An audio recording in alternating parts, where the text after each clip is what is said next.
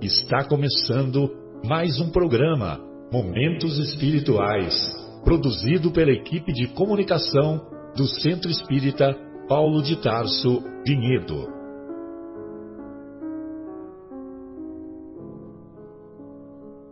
Se guardas contigo o estigma do sofrimento, indagando pela solução dos velhos problemas do ser e da dor, se percebes a nuvem que prenuncia a tormenta e o vórtice traiçoeiro das ondas em que navegas, vem conosco, estudemos a rota de nossa multimilenar romagem no tempo, para sentirmos o calor da flama de nosso próprio espírito a palpitar e morredouro na eternidade, e acendendo o lume da esperança, perceberemos juntos em exaltação de alegria que Deus, o Pai de infinita bondade, nos traçou a divina destinação para além das estrelas. Nossos cumprimentos aos estimados ouvintes da Rádio Capela e também aos internautas que nos acompanham. Hoje é, iniciaremos mais uma edição do programa Momentos Espirituais.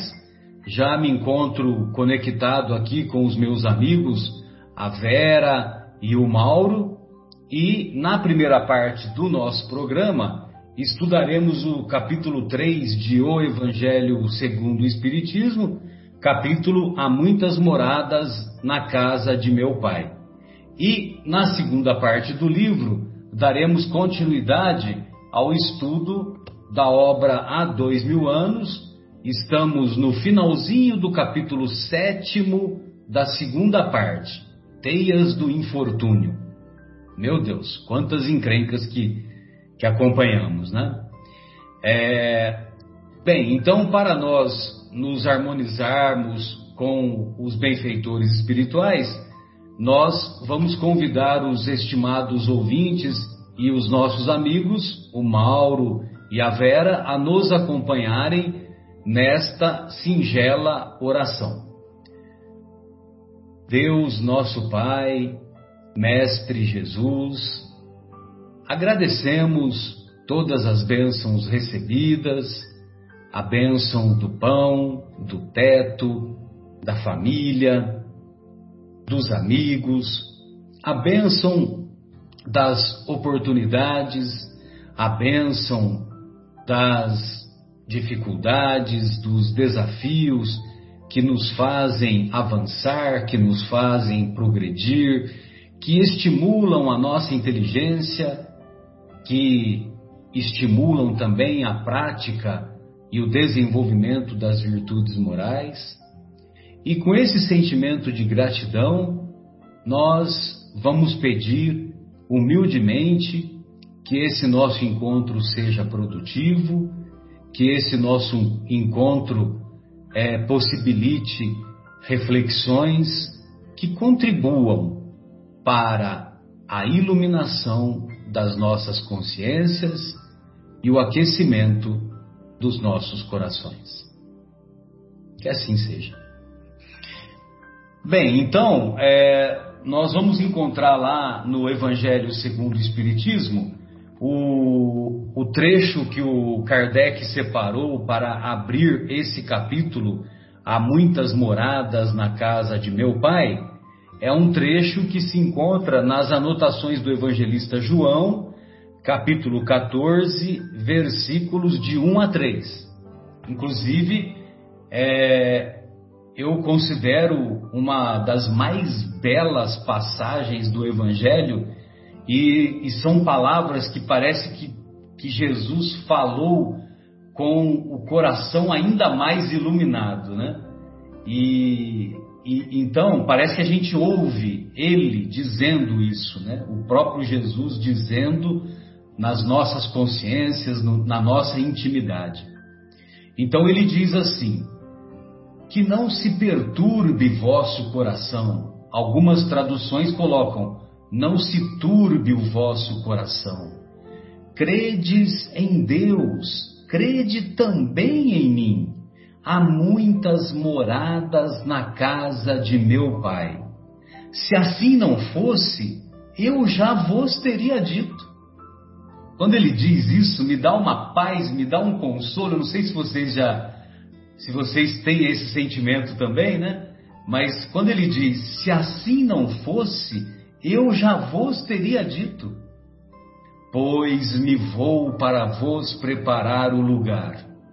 E após ter ido e vos preparado o lugar, eu voltarei e vos retomarei para mim a fim de que lá, onde eu estiver, vós estejais também. Bem, então é, nós vamos encontrar então nesse capítulo a, a, o conceito da, da, imortalidade, ou melhor, o, o conceito da pluralidade dos mundos habitados. E, e esse conceito é, como nós sempre dizemos referente a esses primeiros capítulos do Evangelho, o Kardec separou esses primeiros capítulos para é, apresentar a consonância, para apresentar a coerência que existe entre os, os princípios da doutrina e os ensinos contidos no Evangelho. Então, quando ele diz meu reino não é deste mundo, então ele está apresentando é, o princípio da imortalidade da alma. Quando ele diz não vim destruir a lei, então ele está reafirmando o ensinamento do Deus único, o ensinamento do Deus, inteligência suprema do universo, é, causa primária de todas as coisas. Na, no próximo capítulo, ninguém poderá ver o reino de Deus se não nascer de novo. Então, ele traz o ensinamento ah, da reencarnação, da pluralidade das vidas sucessivas. E nesse capítulo, há muitas moradas na casa de meu pai. Então, o Kardec separou esse, essa parte do Evangelho para apresentar o conceito, o princípio da pluralidade dos mundos habitados.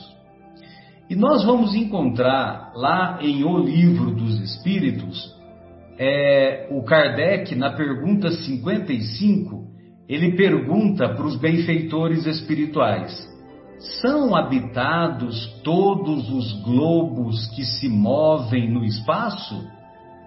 Aí os benfeitores respondem, né? E, e isso também nos serve de muito consolo e de muito estímulo. É, todos os globos que se movem no espaço são habitados? A, a resposta dos benfeitores: sim, e o homem terreno está longe de ser, como supõe, o primeiro em inteligência, em bondade e em perfeição. E em perfeição. É, entretanto, há homens que se têm por espíritos muito fortes e que imaginam pertencer a este pequenino globo o privilégio de conter seres racionais. Orgulho e vaidade julgam que só para eles criou Deus o universo. Então aqui o Kardec apresenta, junto com os benfeitores espirituais, a pluralidade dos mundos habitados.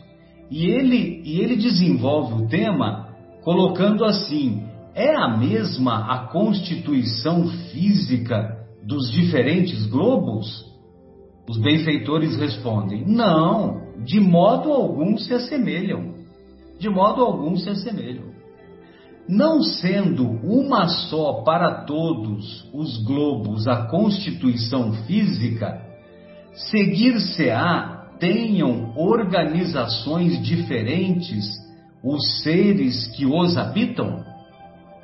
Sem dúvida, do mesmo modo que no vosso mundo os peixes são feitos para viver na água e os pássaros são feitos para viver no ar.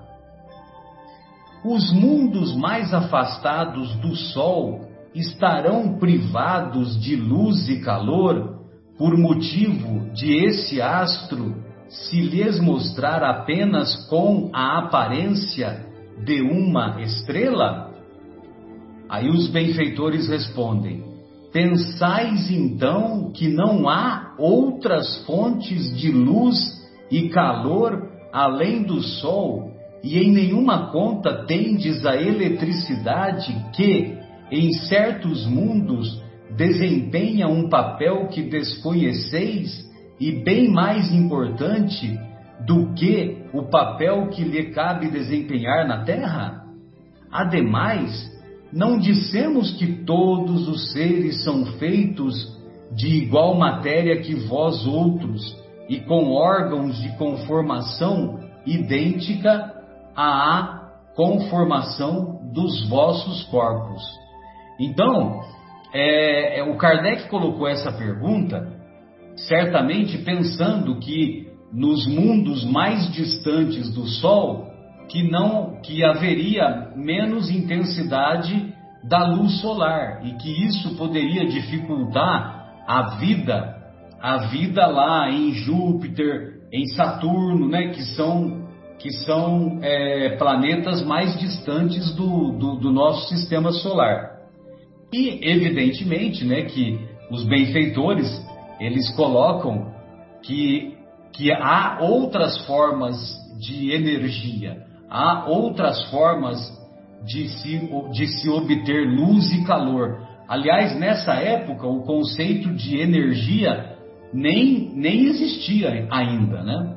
É, então vejam vocês que, que o, os benfeitores espirituais eles antecipam os, os acontecimentos, antecipam a, as diferentes formas de energia que seriam descobertas e que seriam ah, mais tarde ah, desenvolvidas no, no, nosso planeta.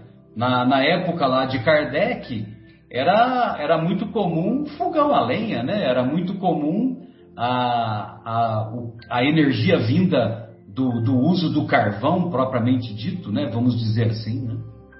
Então, quer dizer, é lógico que o, que o Kardec fez o questionamento imaginando que, que a constituição física desses outros planetas poderia ser semelhante à do planeta Terra. E os benfeitores espirituais esclarecem que não, né? que a, a constituição física dos demais globos são diferentes, assim como a dos seus habitantes. E, como nós antecipamos aí no, no grupo, nós colocamos lá é, uma entrevista que o Kardec fez com um extraterrestre, né? Então, a primeira pessoa que entrevistou um ET é, foi através da mediunidade, a, através da mediunidade lá na Sociedade Parisiense de Paris. E o Kardec entrevistou o Bernard Palissy. E o Bernard Palissy, ele vai esclarecer para nós como foi a sua trajetória, a, a sua trajetória lá no, no mundo espiritual, quando ele deixou de ser um oleiro, um oleiro famoso lá em Paris, e, e ele, uh, e ele então ele vai relatar, ele vai relatar e eu vou é, e eu vou ler aqui o diálogo que se, que se deu entre o Kardec e o Bernard Palissy. Só que vale a pena nós fazermos um antes uma pequena introdução de que o Bernard Palissy é, ele através da de, de, um dos médiums, através do médium Victorian Sardot, Victorian Sardot, ele ele é, ele enviou algumas gravuras e essas gravuras mostravam a fachada da casa de algumas personalidades, né? Então ele colocou a gravura da casa de Mozart em Júpiter. Então o mesmo Mozart que foi o que foi aquele compositor famoso aqui no nosso planeta. E, e quando vocês puderem ver, vale a pena você ver que as fachadas, os desenhos da fachada da casa de Mozart se assemelham a notas musicais, né? Não sei se os amigos viram, o Mauro, a Vera, né? Não sei se vocês viram os desenhos que eu coloquei, né? Então parece notas musicais. Um outro desenho que ele colocou foi a fach... como seria a fachada da casa de Swedenborg em Júpiter.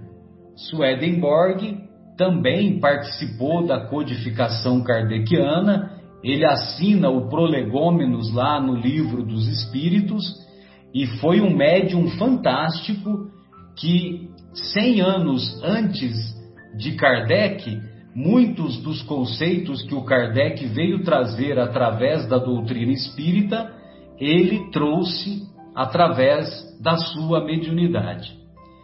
E finalmente, uma última gravura que o Kardec, que o Bernard Palissy colocou, em homenagem à Vera, né, Vera? É como seria o quadro. Um, ele, ele, ele fez uma gravura apresentando um quadro com animais de Júpiter, como seriam alguns animais lá no, no planeta Júpiter.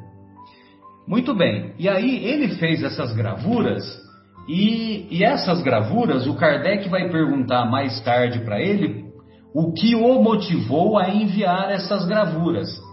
E ele vai explicar que era para estimular os homens a se tornarem melhores, estimular os homens a evoluírem e poderem ter a oportunidade de se transferir para um mundo feliz, que é o que caracteriza o planeta lá de Júpiter.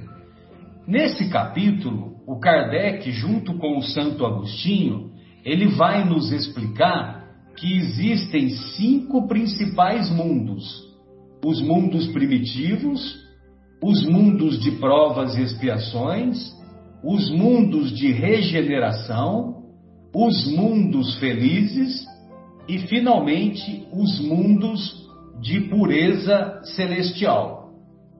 Muito bem, agora voltando ao diálogo, só para fazer o, o, o, meu, o meu desfecho aqui da minha fala, é, eu só vou ler o, a, a parte inicial, tá legal? Se vocês quiserem fazer alguns comentários a respeito dessa entrevista, vocês ficam, fiquem à vontade. O Kardec pergunta, pergunta e o Palissy responde: Para onde foste ao deixar a terra? Ainda me demorei nela. Ele viveu no século 17, 1600 e pouco, lá é, em Paris como oleiro, como artista plástico. Em que condições estavas aqui? Sob o aspecto de uma mulher amorosa e dedicada.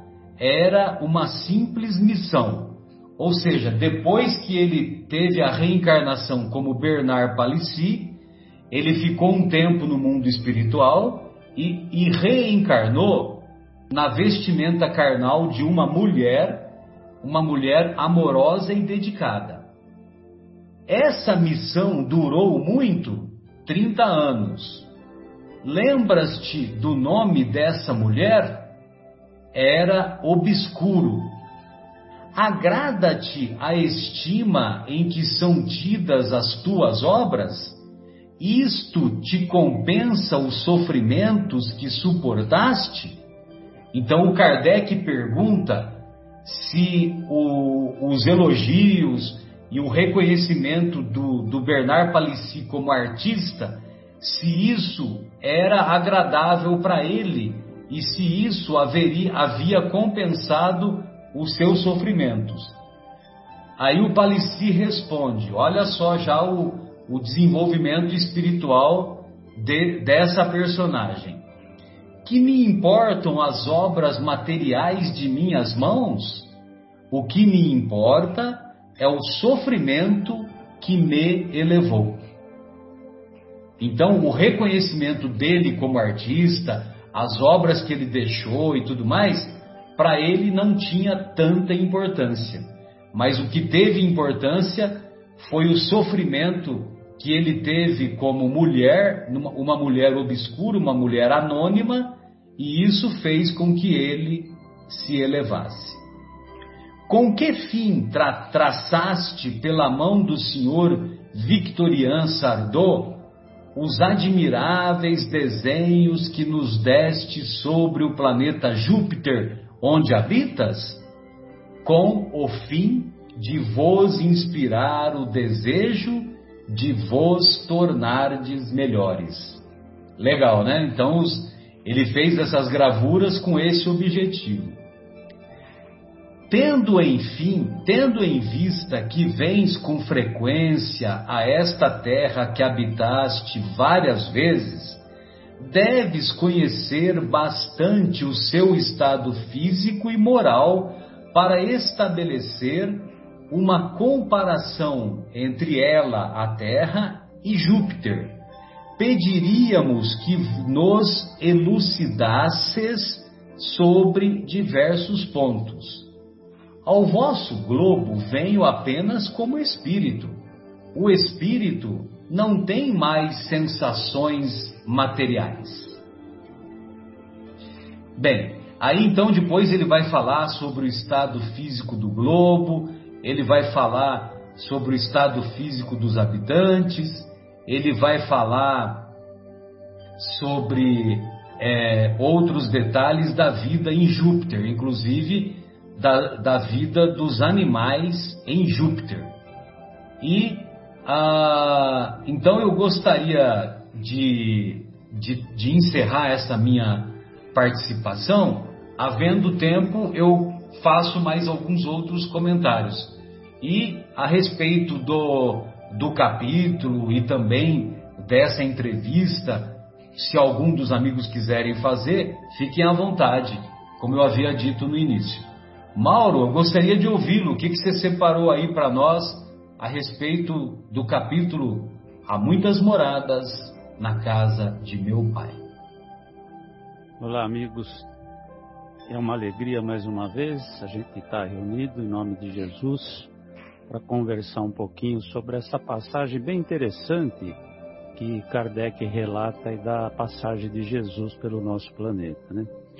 Se a gente considerar que Jesus veio para nos mostrar um novo entendimento sobre a nossa vida eterna, como seres espirituais que nós somos, e a nossa forma de a gente se comportar para desenvolver as nossas virtudes, e um dia a gente chegar nos mundos superiores, aquele mundo que ele chama de o reino de Deus, evidentemente que a gente teria que passar por vários estágios, não só aqui, como em planetas mais evoluídos, para que a gente se melhore, para que a gente é, desenvolva essas virtudes e aniquile as nossas imperfeições.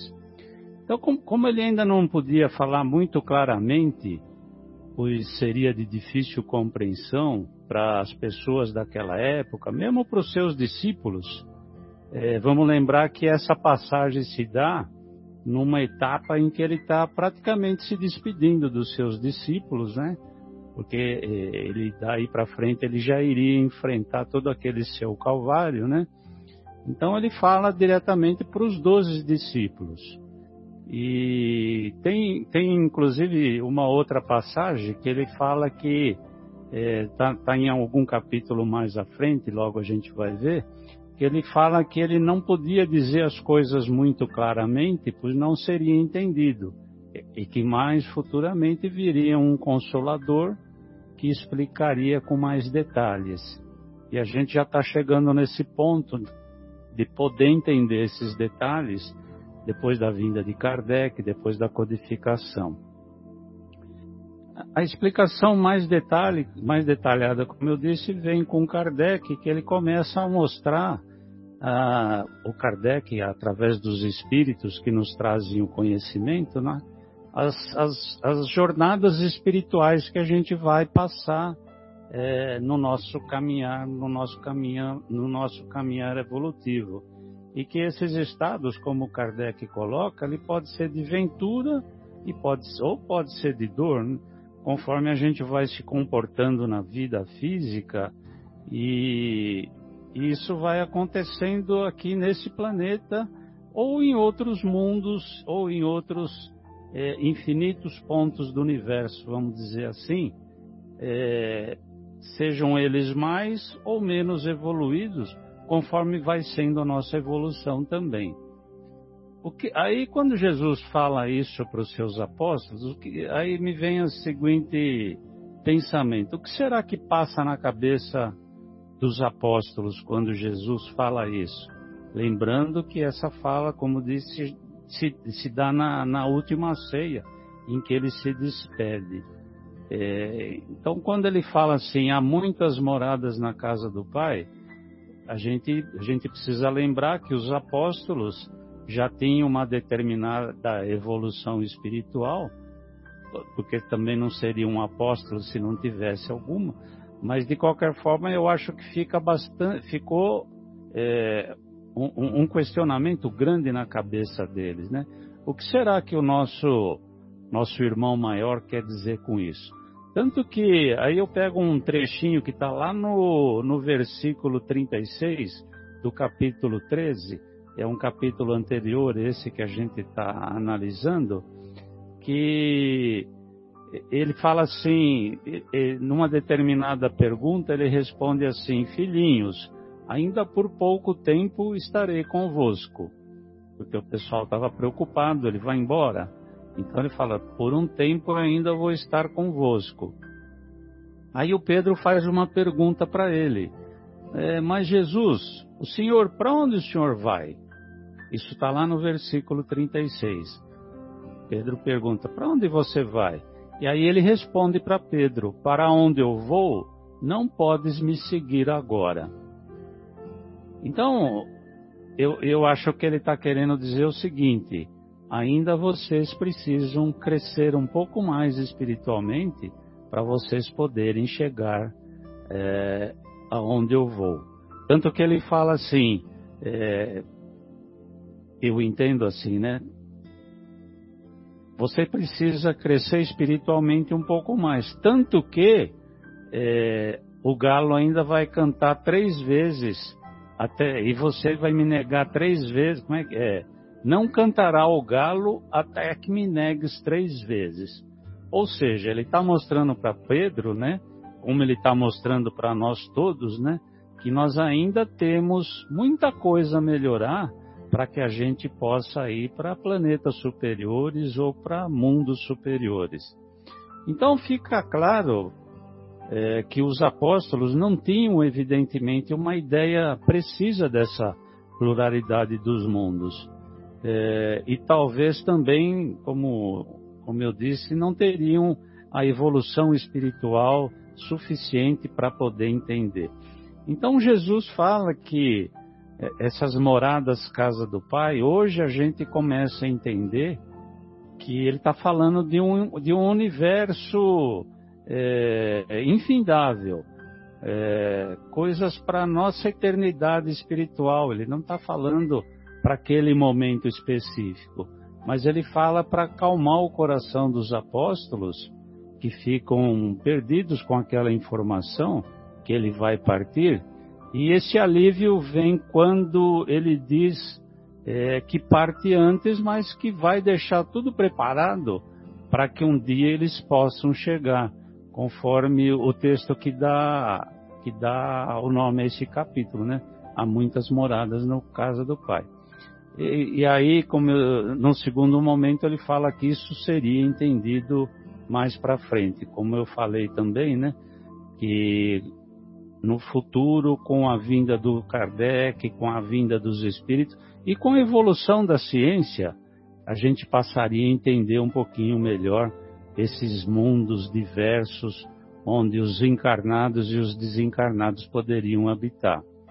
Então, hoje, graças às mensagens e os contatos mais assíduos que a gente tem com o mundo espiritual nas diversas casas espíritas, casas de amor, casas de trabalho, que se dedicam ao trabalho na seara do Mestre, a gente vai começar a verificar alguns relatos de irmãos desencarnados de como se processa todo esse caminhar evolutivo.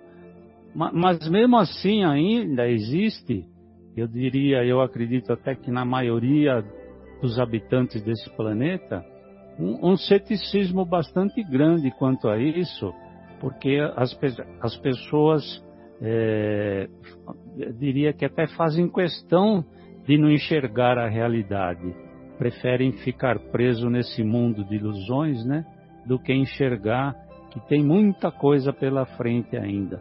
Então Jesus nos mostra que a casa do Pai é o universo.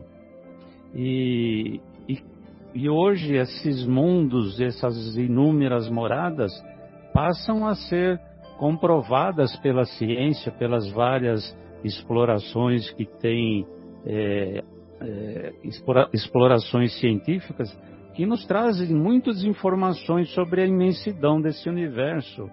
E isso é tão grande, é tão descomunal, que fica às vezes até difícil de a gente compreender como é que funciona todo esse sistema, como é que esse sistema é controlado, como é que esse sistema, esses inúmeros planetas não se chocam.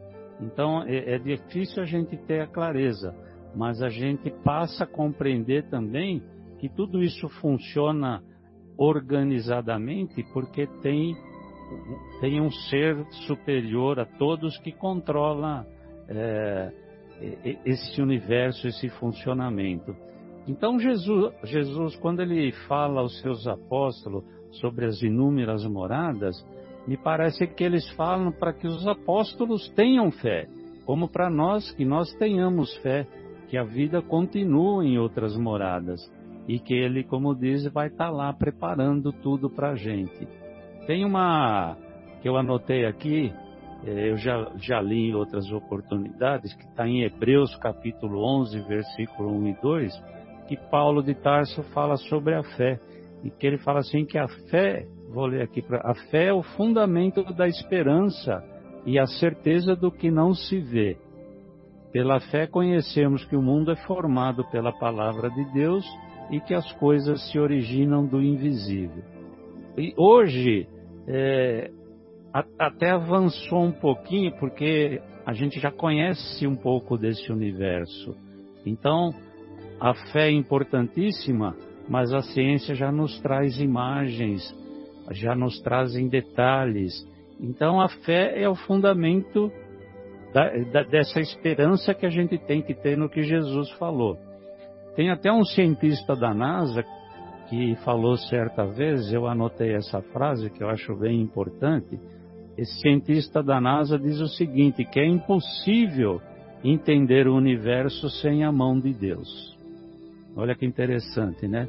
A própria ciência chega num ponto de reconhecer que a coisa é tão imensa, a coisa é tão grande, a coisa funciona tão harmoniosamente que não dá para a ciência e para a física, esse era um cientista físico, né, de compreender como é que as coisas se equilibram, porque a física nos mostra o equilíbrio entre os corpos, né, e a infinidade de corpos é tão grande são bilhões e bilhões de estrelas com seus bilhões e bilhões de planetas, que como é que isso tudo se equilibra? Só pela mão de Deus. Então, é, para não me alongar muito, quando a gente fala é, da vida, né, a gente não está falando só uma vida corpórea nesses tanto aqui quanto em outros planetas. E Kardec até coloca isso lá no seu Evangelho, e que é uma questão bastante importante para nossa reflexão, que é a respeito das almas é, na erraticidade, aquele intervalo entre uma encarnação e outra, onde o espírito errante está aspirando um novo destino. Ou seja, quando Jesus fala das diversas moradas, Kardec coloca também para a gente refletir, que ele pode estar tá se referindo a a, aos mundos que estão no espaço, onde vivem encarnados e desencarnados, e que quando a gente se despoja do nosso corpo físico, em função do maior ou menor grau é, de evolução, a gente pode estar num mundo de trevas ou num mundo, num mundo de trevas ou sofrimentos, ou num mundo de, de luzes, onde é, se a gente seguir as condutas retas ensinadas pelo por Jesus, a, a gente pode ter novas oportunidades, é, pois como a gente sabe, se a gente melhorar espiritualmente, a gente vai ter condições de, de ir para lugares melhores. Não sei se eu enrolei um pouco, mas eu quis, quis mostrar que conforme a gente vai evoluindo, a gente tem possibilidade de, esperar, de aspirar a lugares melhores. E outra, outra coisa interessante que o Kardec também nos mostra, né? É, é, essa nossa morada atual ela, ou futura, ela vai ser muito em função das misérias e dificuldades que a gente conseguiu suplantar aqui nesse nosso planeta. Ou seja, o que, que nós aprendemos? Com as dificuldades que a gente teve, a gente conseguiu tirar alguma coisa de boa? Essa coisa de boa que nós conseguimos tirar desse aprendizado é que vai dar as possibilidades de a gente conseguir ter uma morada melhor no futuro. E, e aí a gente aprende também ou pelo menos a gente deveria aprender, que todos nós somos irmãos. E eu acho que essa é uma das dificuldades que a gente tem de evolução nesse planeta aqui, para que a gente possa alçar coisas melhores no futuro. Que a gente ainda não conseguiu entender que verdadeiramente nós somos todos irmãos. Por isso a Terra ainda é atrasada e habitada ainda por grandes, é, habitada por seres que ainda são muito avessos à lei de Deus. E como Kardec também coloca lá, ele, ele dá um exemplo legal, né? ele fala que a Terra é como se fosse um hospital para que a gente cure as nossas enfermidades. E aí, o Kardec faz uma, uma, uma interpretação que é também interessante, né? Que essas diversas moradas podem ser os nossos estados conscienciais, né? eu tenho uma consciência é, voltada para o bem, eu sou mais feliz. Eu tenho uma consciência voltada à criminalidade, ao mal, eu não consigo ser feliz comigo mesmo, né? Então nós temos várias moradas dentro de nós mesmos, é, independente das moradas externas. Então a, a, a gente, para concluir, a gente poderia dizer assim: onde é que eu estou estabelecendo a minha morada, né? Será que eu estou estabelecendo a minha morada no amor? Eu estou estabelecendo a minha morada no bem? Eu tô, ou eu estou estabelecendo a minha morada nas ilusões passageiras? Então, essa é uma, uma reflexão é, importante para a gente poder refletir. Então, nós temos, temos que pensar nisso, né? onde é que eu quero construir a minha morada. Então, Uma busca tenho... perturbadora das coisas materiais e assim por diante. Então, isso aí é uma, uma reflexão que nós todos temos que fazer sempre, né? Para onde que eu quero, onde que eu quero que seja a minha morada? Tanto no momento atual, eu quero ser feliz ou não, eu quero praticar o bem ou não, ou na minha morada futura, para onde que eu vou? Vou para um lugar melhor ou para um lugar pior? Evidentemente que todo mundo sabe qual é a opção mais correta, né? Então depende das nossas ações. Então era, era isso que eu queria falar rapidamente. Opa, maravilha. E aí, Vera, gostaria de ouvi-la, querida. O que, que você separou? Você viu que na, na entrevista lá com o Palici, é, na parte dos animais, você chegou a ver essa parte, não? Cheguei faz tempo, que ainda passa sempre para os alunos lá no Paulo de Tarso sobre esse trecho. é muito interessante, né? Ele cita, dos, ele fala sobre os animais e que lá os animais são mais evoluídos. Né? E eles são como ajudantes, né? Do homem lá, né? Fazem até serviços domésticos e o homem fica mais disponível para outras atividades mais intelectuais, né? Então, é o que a gente, às vezes, quando a gente vai tentar compreender a evolução do princípio inteligente, então a gente fala assim, nossa, né, que nós passamos pelo reino mineral, vegetal, animal e para hominal. Quer dizer, então muitas pessoas falam, ai, meu cachorro realmente só falta falar, quer dizer, numa próxima encarnação ele viria já homem? Não. Não. Porque né, é como se fosse uh, o elo perdido do homem também, né? Que da, do homem primitivo vem para o Homo sapiens sapiens, é, que não se acha esse elo perdido. Esse elo perdido dessa evolução, ele está em outros planetas nessas outras moradas. Então, esse princípio inteligente ele vai evoluir em outros locais também, né? Eu acho muito interessante esse aspecto aí. E, mas vamos lá, vamos dar uma retomada aqui no assunto que eu tinha, eu, no que eu tinha preparado. Lógico, já... lógico. Mas vamos lá, né? Então, a casa do pai. O que é a casa do pai se não o universo, como vocês já falaram? Então, se é assim, todos nós estamos na casa do pai tanto os bonzinhos como os ruinzinhos, os maldozinhos. Nós estamos todos juntos nisso aqui, né? Mas como é que nós vamos entender isso? Vamos lá. Então, as moradas são os mundos e cada mundo é apropriado ao grau de adiantamento do espírito. Né? Ah, é muito importante a gente evoluindo nessa conversa para chegar lá no fim com a progressão dos mundos, né? Estamos hoje nesse mundo de provas e expiações, como o Marcelo já deu a classificação dos mundos, né? A Terra já foi o um mundo primitivo e agora ela parte. Foi o mundo primitivo, estamos no mundo de provas e expiações e partindo para o mundo de regeneração, né? Isso baseado tudo no ensino da doutrina espírita. Então, repetindo o que o Marcelo disse: classificação dos mundos primitivo, provas e expiações, regeneração, felizes divinos ou celestes, né? E cada qual é habitado pelos espíritos que se sintonizam, né, pela vibração de cada mundo. Então, gente, olha, vamos pensar. Se nós estamos no mundo de provas e expiações é porque nós nos sintonizamos com essa frequência. Certo? Né? Então, por isso os espíritos podem ficar presos num mundo só ou pode percorrer o universo todo. Vai depender do quê? Né? Do desprendimento dessa sintonia. Por isso, os espíritos.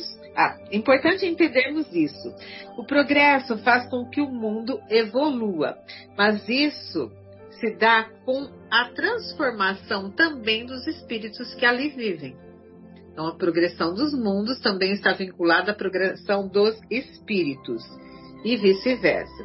Mas quando falamos que a Terra vai passar de um mundo de provas e expiações para um mundo de regeneração, isso quer dizer que o bem vai prevalecer. Então, corresponde, correspondendo que teremos pessoas melhores. Tá? E o que acontece com aqueles que persistem no mal? Irão para um mundo equivalente. Né? Se ele não acompanha tudo bem que a, a, regeneração, a transformação do mundo depende também dos espíritos, mas ela se dará. E se aqueles que não acompanham isso serão exilados para mundos com a, essa mesma sintonia deles. Né? Uh, não ficarão aqui para trazer a evolução deste mundo, porque eles não se sintonizam mais com ele. Eu vou ler um trecho aqui do, item 6 do nosso capítulo aqui do Evangelho segundo o Espiritismo, que fala da destinação da Terra, causas das misérias humanas.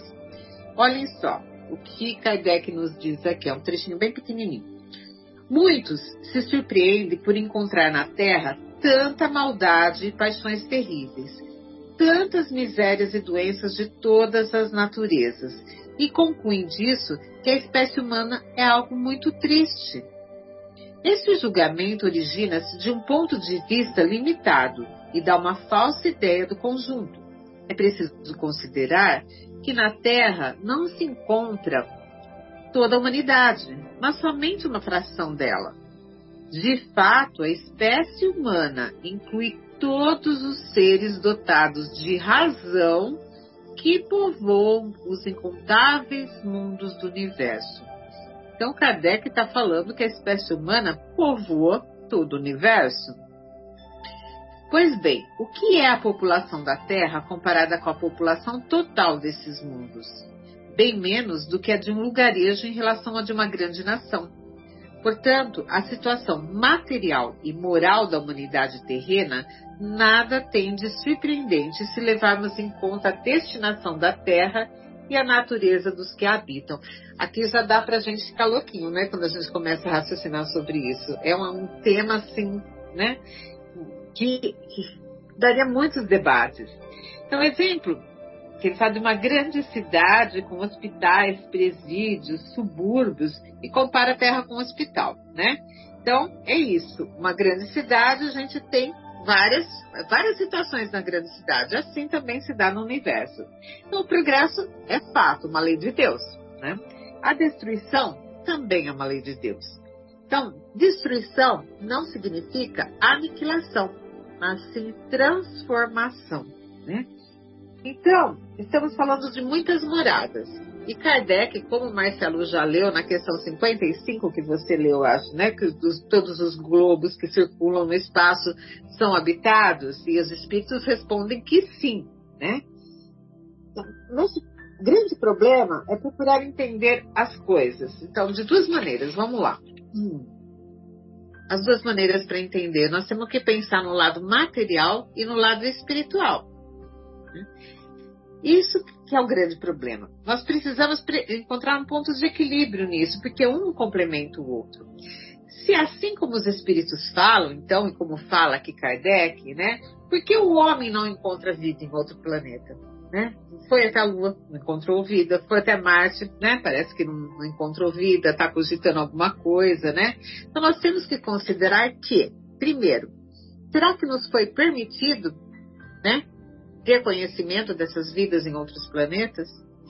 E segundo lugar, será que nós temos olhos para ver essa vida que está lá naquele planeta?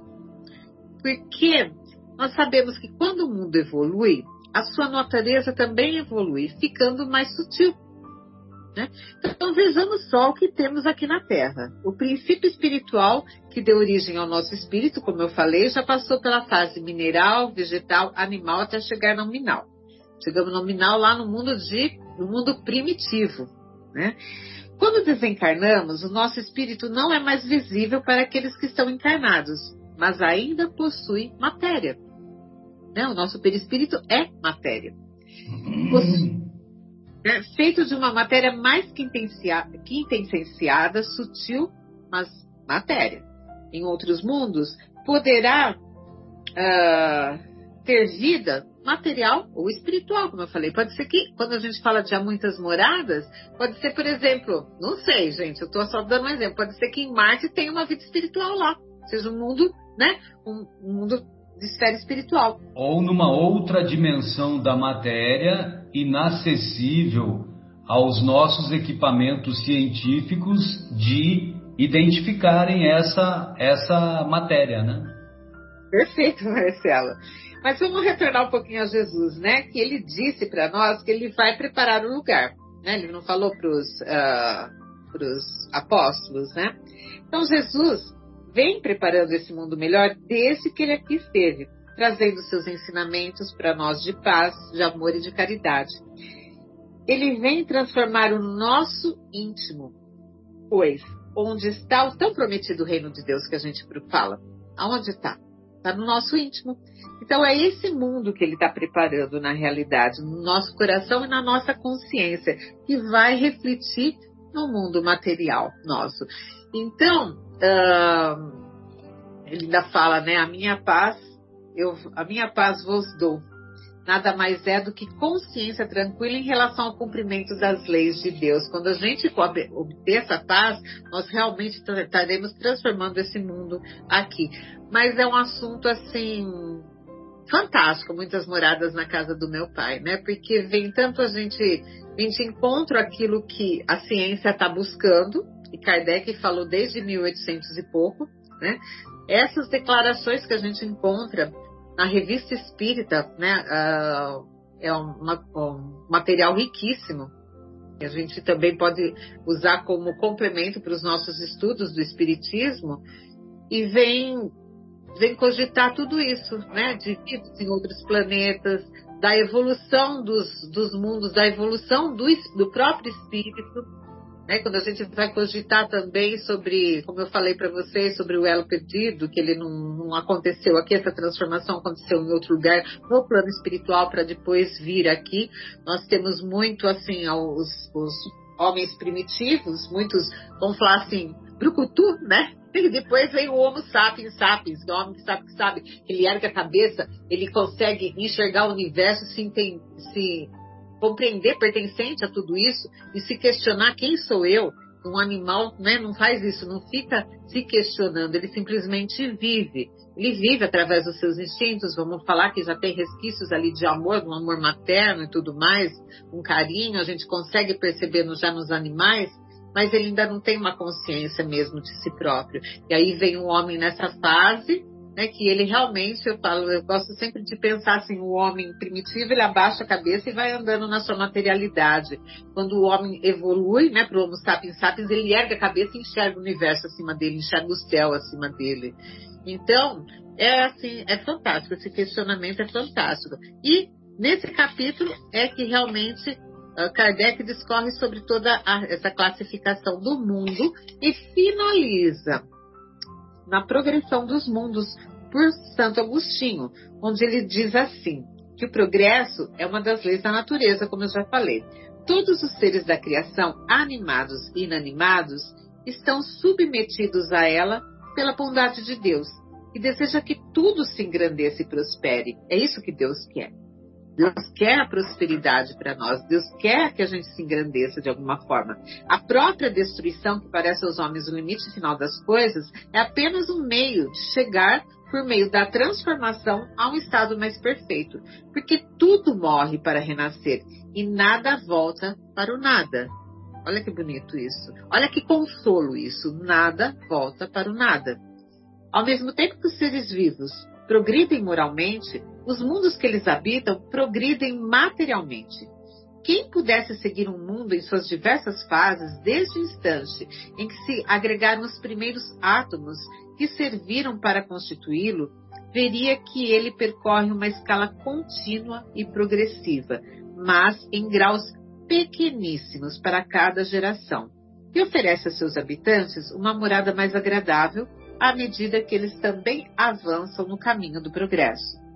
Assim, caminham paralelamente o progresso do homem e dos animais, seus auxiliares, o dos vegetais e o da habitação, pois nada fica estacionário na natureza. Como é grandiosa essa ideia e digna do Criador. E como, em contrário, é pequena e indigna de seu poder aquela que concentra toda a sua atenção e providência no minúsculo torrão de areia que é a Terra, e reduz a humanidade a alguns homens que habitam. Assim, é que a Terra, seguindo essa lei de progressão dos mundos, esteve material e moralmente no estado inferior ao que está hoje, e atingirá, sob esses dois aspectos, um grau mais avançado ela atingiu um de seus períodos de transformação em que de mundo expiatório se tornará um mundo regenerador, onde os homens serão felizes, pois a lei de Deus reinará. Essa é a mensagem de Santo Agostinho no fim desse capítulo. E eu aqui uh, me lembrei como é bonito o Espiritismo, que ele vem, ele uh, né, o criacionismo, ele fala que Deus criou tudo, o evolucionismo, a gente vê a evolução aqui presente. Então não tem que ter uma briga, uma discussão, uma dicotomia nisso aí, né? É unir os dois. Realmente houve a criação, mas Deus, uh, através de suas leis, nos legou aí, nos deu essa grande jornada que é a evolução, né? É isso, Marcelo. o seu som. Você tá, você tá com o som desligado agora. pensei, eu, tinha, eu tinha acionado e não percebi que não acionou é, os dois conceitos eles se imbricam, eles se completam, né?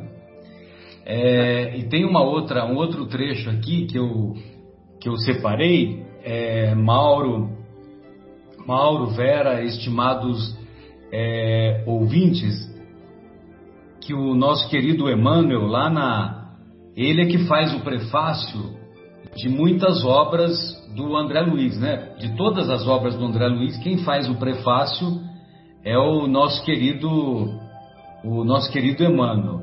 E ele diz assim: olha, que ninguém pode trair as leis evolutivas. Se um chimpanzé guindado a um palácio encontrasse recursos para escrever aos seus irmãos de fase evolucionária, quase não encontraria diferenças fundamentais para relacionar ante o senso dos semelhantes. Daria notícias de uma vida animal aperfeiçoada e talvez a única zona inacessível às suas possibilidades de definição estivesse justamente na, na auréola da razão que envolve o espírito humano. Então a razão é que ia diferenciar nós humanos do, do chimpanzé. Quanto às formas de vida, a mudança não seria profundamente sensível. Os pelos rústicos do chimpanzé encontram sucessão nas casimiras e sedas modernas. Ou seja, nós usamos a, a roupagem, né? a roupa do, da casimira e da seda. E o chimpanzé utiliza os próprios pelos. A natureza que cerca o ninho agreste é a mesma que fornece estabilidade à moradia do homem. E aí então ele continua, né, dizendo que a lei da herança continua com ligeiras modificações. A nutrição demonstra os mesmos trâmites, a união da família consanguínea revela os mesmos traços fortes. O chimpanzé, desse modo, somente encontraria dificuldade para enumerar os problemas do trabalho, da responsabilidade, da memória encontrada no ambiente humano, uma vida animal enobrecida.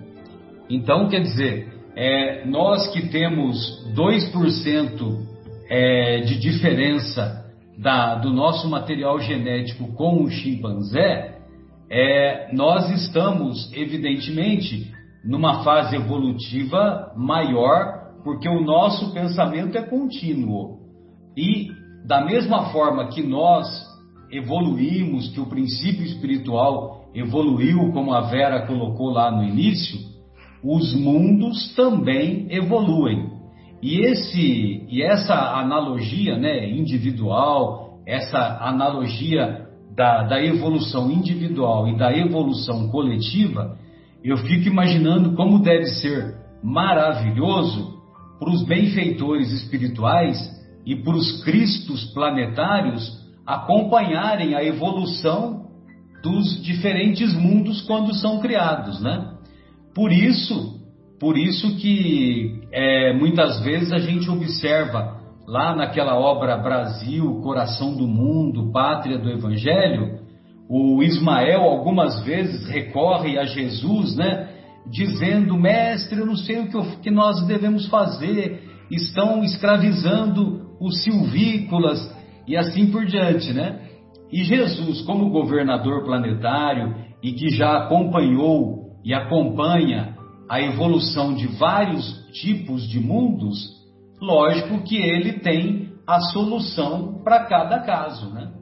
Então, quer dizer, é, é uma, uma engrenagem perfeita. Assim como nós observamos nas empresas os, os funcionários menos é, qualificados até os funcionários mais qualificados, assim também ocorre na evolução espiritual de cada um dos filhos de Deus, como também na evolução espiritual de cada mundo por ele mesmo criado.